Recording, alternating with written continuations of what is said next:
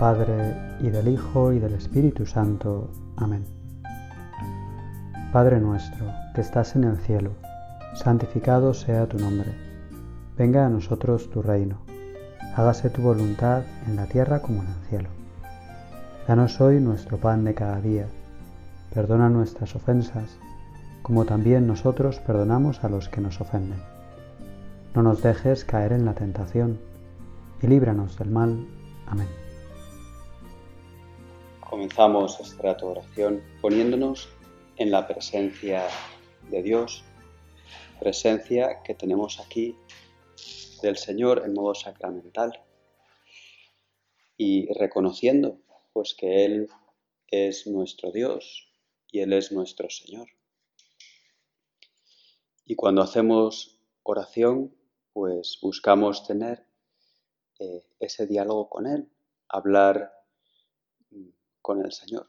Y por eso, un punto de referencia esencial en nuestra oración es siempre la Sagrada Escritura, la palabra de Dios. Ese texto que el Señor ha querido en su providencia que se fuera consignando para transmitirnos su palabra, que sabemos que son palabras escritas por autores humanos, pero que no son solo eso, sino que son palabras escritas por Dios, de manera que contienen todo y solo lo que Dios quiere para revelarse a nosotros, para darnos a conocer el camino de nuestra salvación, en definitiva, para establecer ese diálogo personal con cada uno de nosotros. Y por eso tenemos hacia la Sagrada Escritura, pues, o procuramos tener siempre.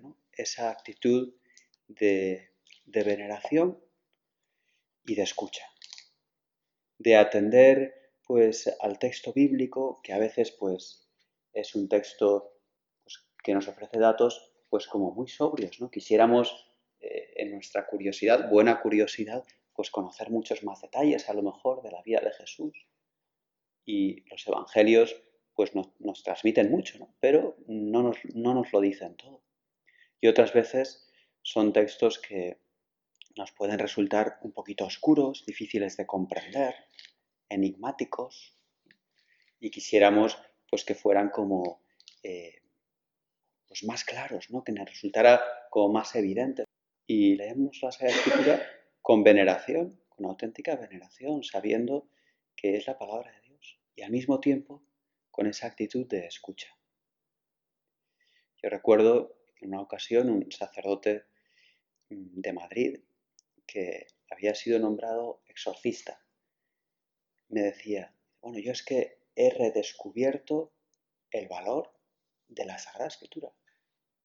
Era sacerdote y, es buen sacerdote y evidentemente conocía la Sagrada Escritura y la meditaba. Dice, pero es que cuando em, tengo que mm, tener sesiones de exorcismos con algunas almas atormentadas por el diablo, la fuerza de la palabra de Dios, que es una espada de doble filo.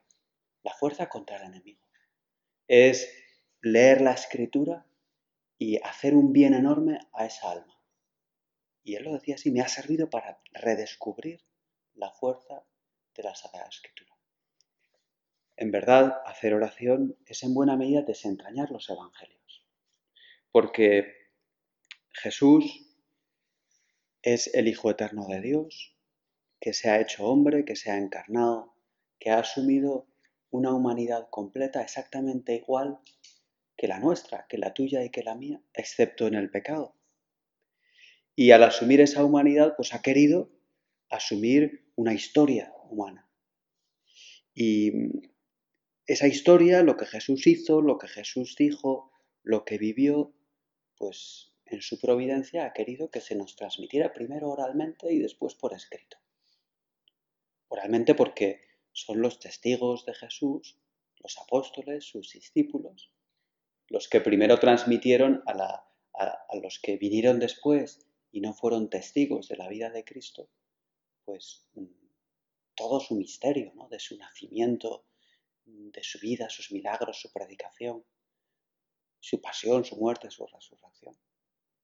Y después, cómo pues quisieron irlo poniendo por escrito cuando se dieron cuenta, que pasa esa generación de testigos oculares y hay que dejar esto consignado para los que vendrán después, para ti y para mí.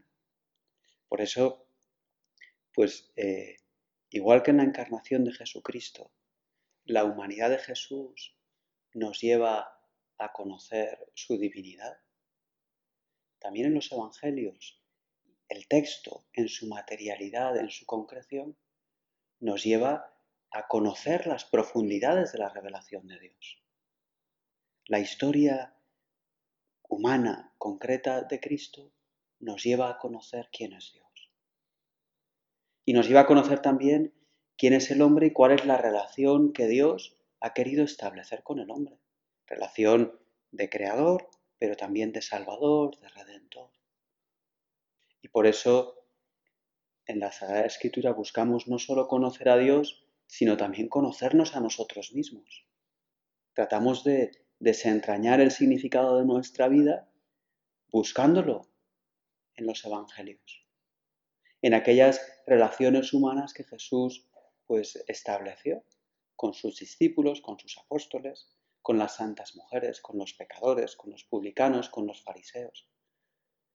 Y en esas relaciones nos podemos ver también nosotros reflejados muchas veces. Y vamos descubriendo pues también mm, pues lo que el Señor quiere para, para cada uno de nosotros.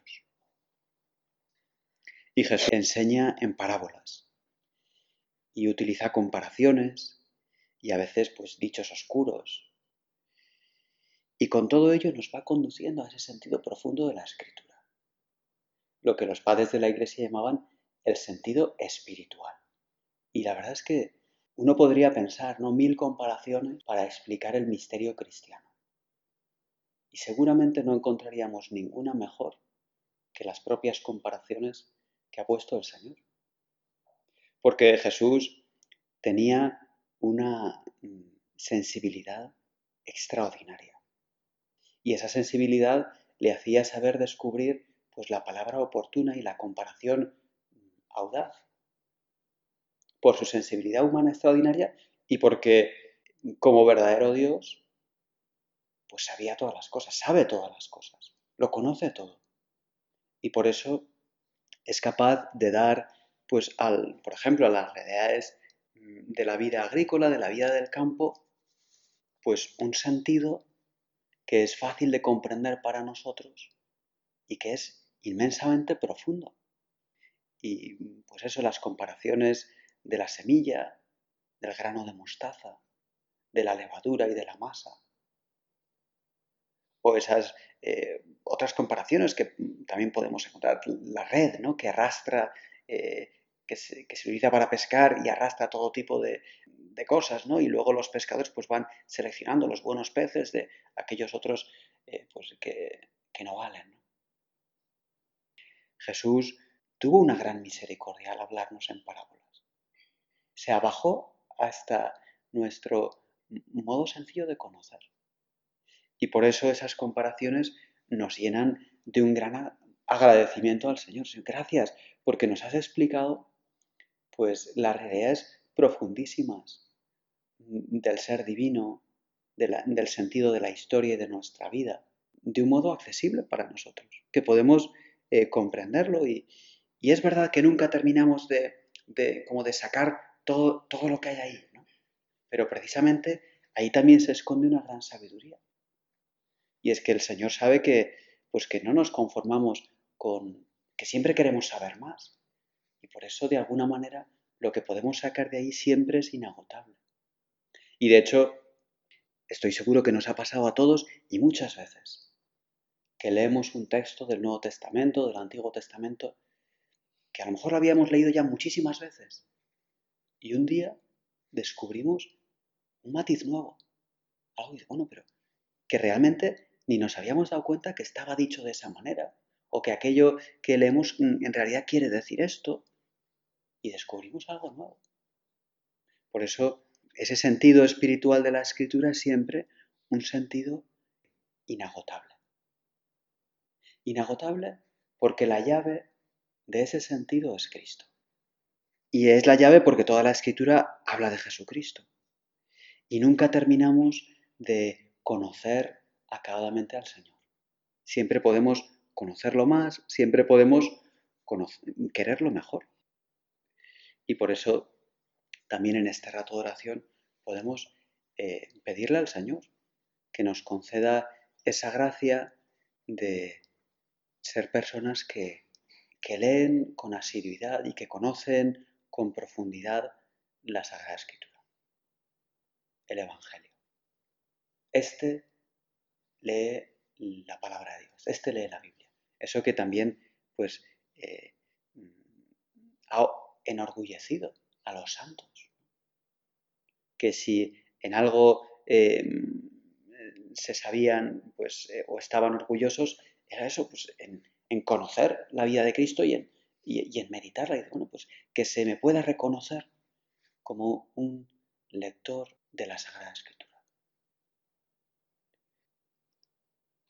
En el Evangelio de Mateo, pues encontramos toda la vida de Jesús como estructurada en, en cinco grandes discursos.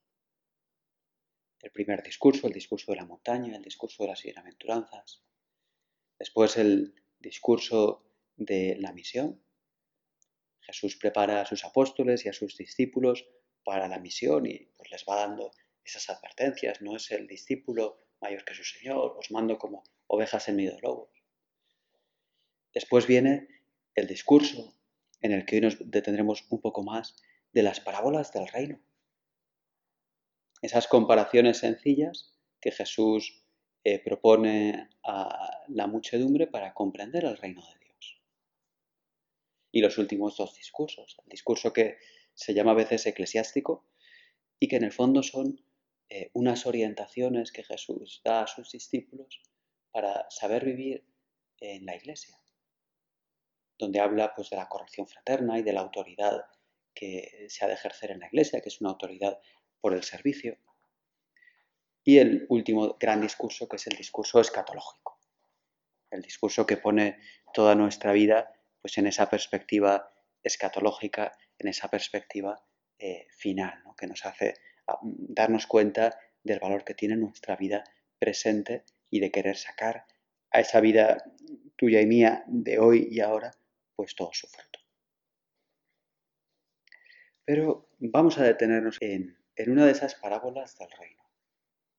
Jesús que explica a la muchedumbre el significado del reino de los cielos y les dice, la conocemos muy bien, el reino de los cielos es como un hombre que sembró buena semilla en su campo pero mientras dormían los hombres, vino su enemigo, sembró cizaña en medio del trigo y se fue.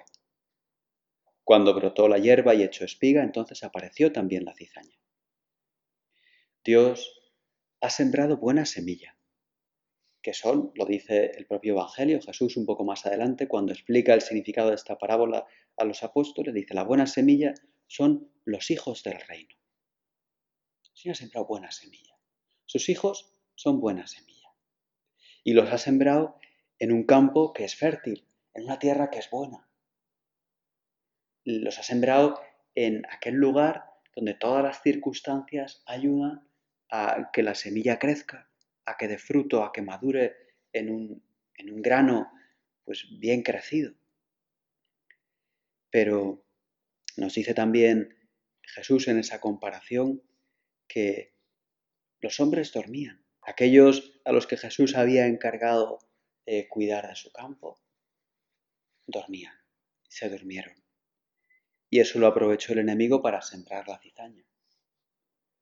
Y quizás podíamos ver ese sueño de los que eh, trabajan o tenían que cuidar, estar alerta y cuidar el campo, mm, y entenderlo como aquel otro sueño de Pedro, Santiago y Juan, en el huerto de los olivos, cuando el Señor les dice, velad y orad, y ellos pues se duermen.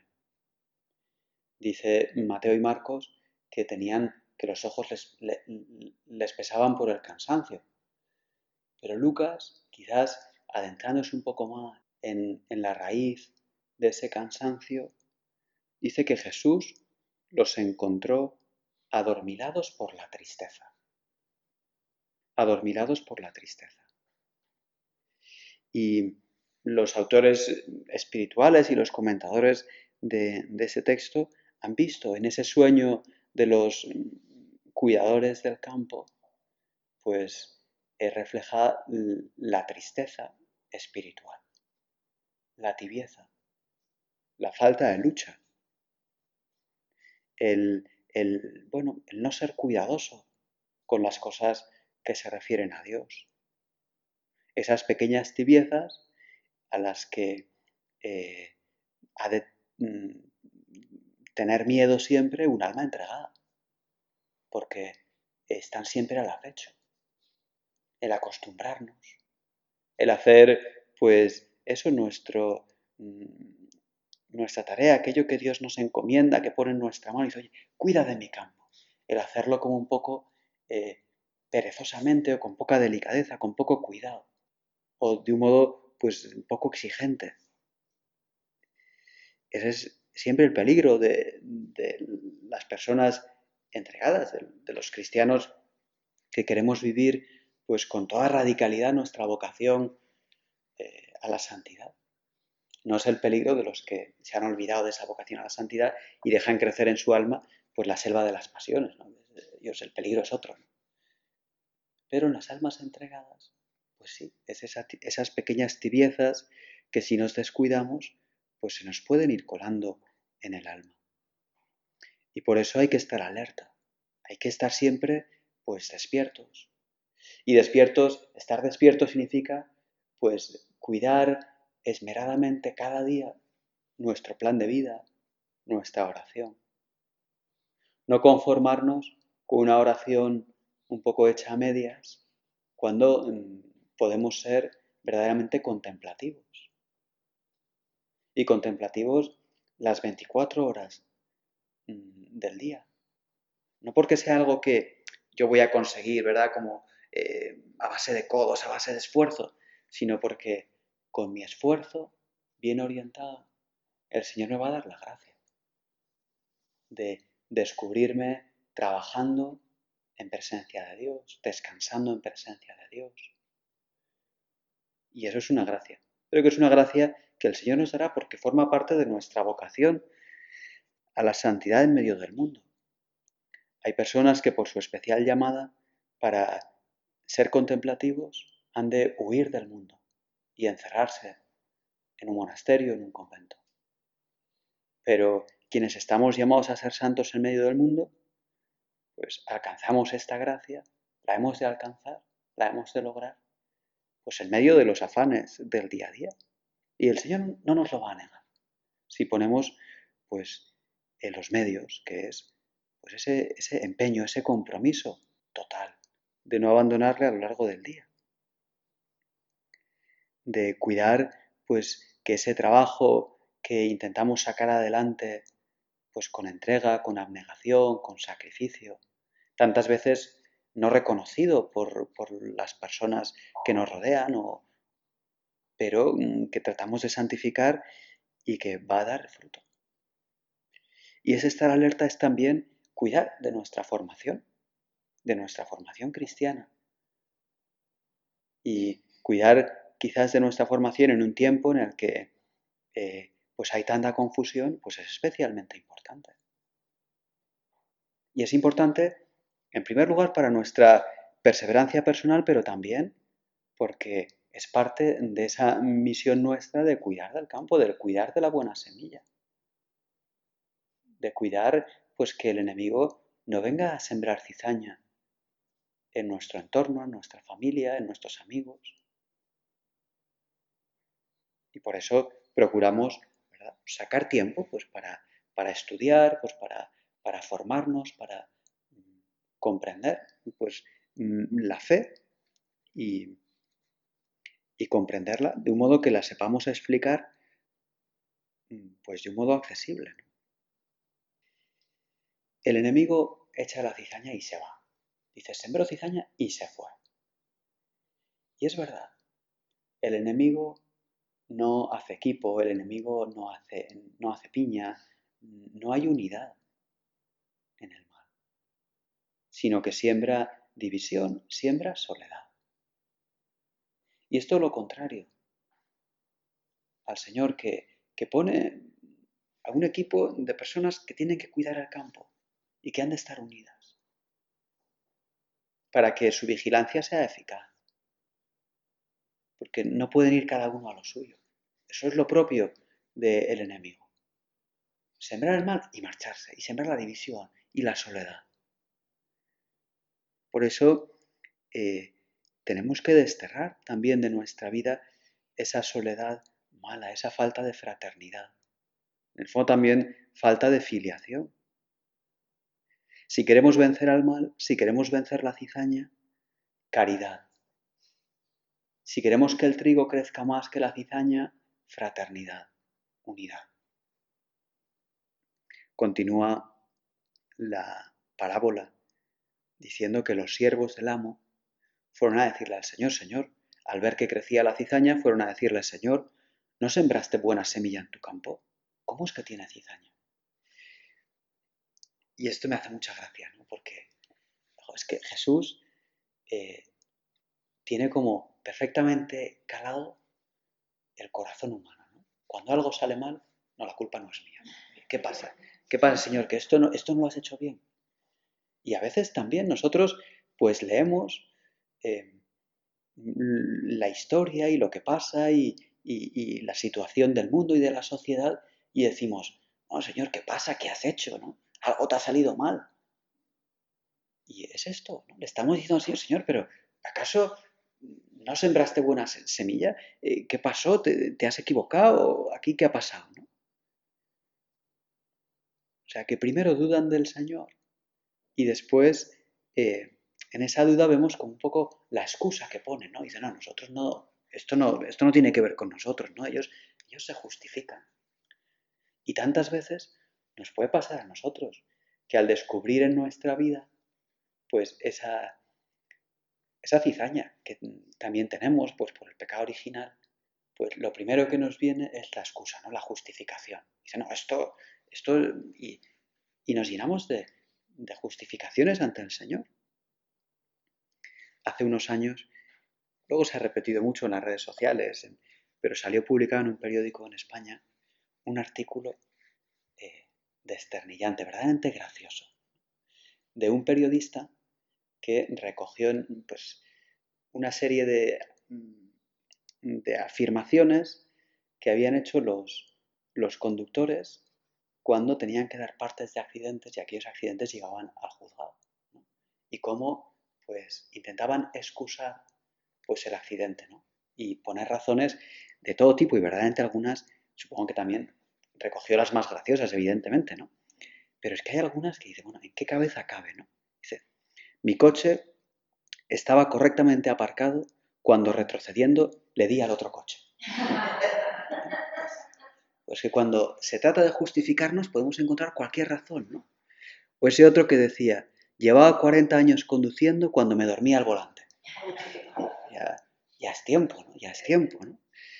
O el peatón, algunos pues son dentro de la gracia que pueden hacer, son dramáticos, ¿no? El peatón chocó contra mi coche y se metió debajo. O estaba convencido que aquel vejete no llegaría nunca al otro lado de la calzada cuando le atropellé. Eso ya es tremendo.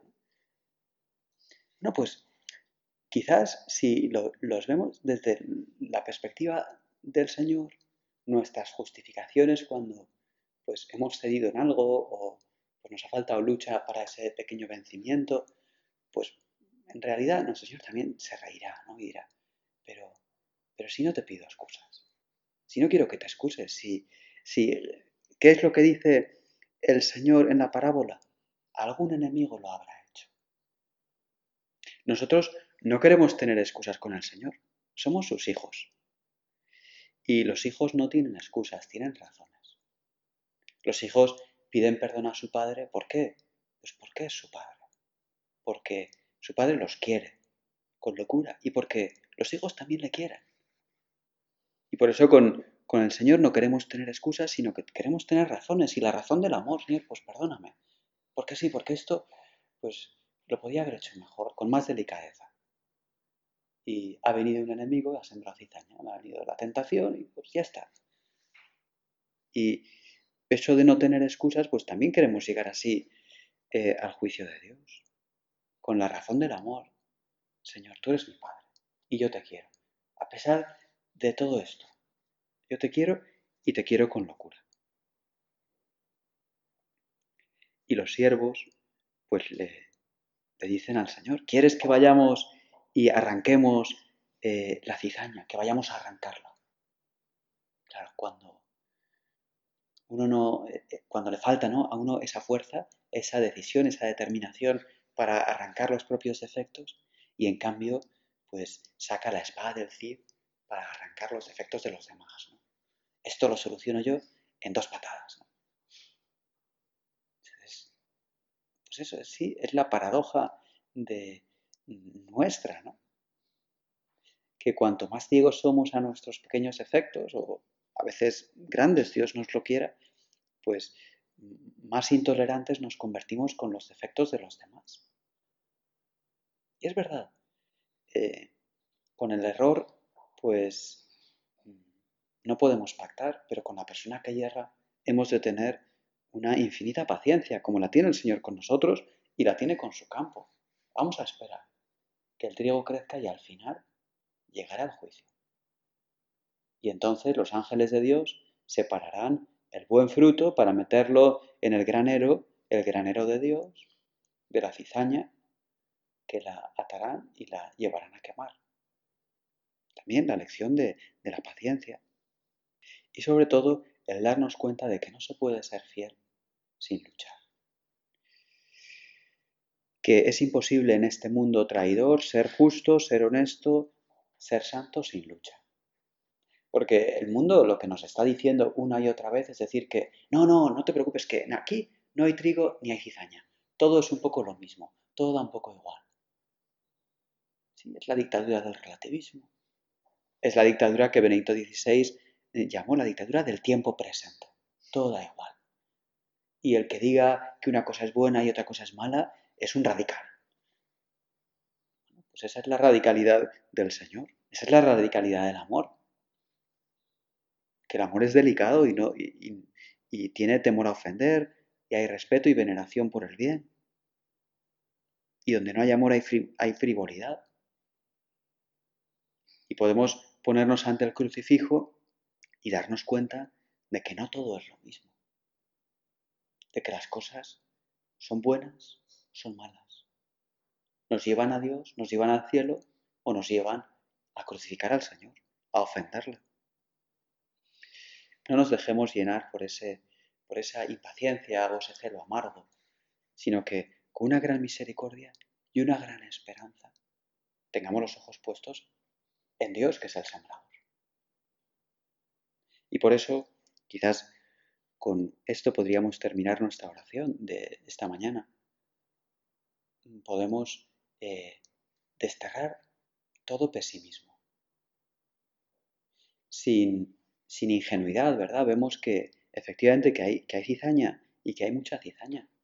Pero ceder al pesimismo querría decir no darse cuenta de que el sembrador ha puesto buena semilla, que el campo es fértil, y que Él, en su providencia y en su paciencia, la está cuidando. Por eso vemos que hay cizaña. De acuerdo. Que el trigo crezca más. Que el trigo sea más alto, sea más fuerte.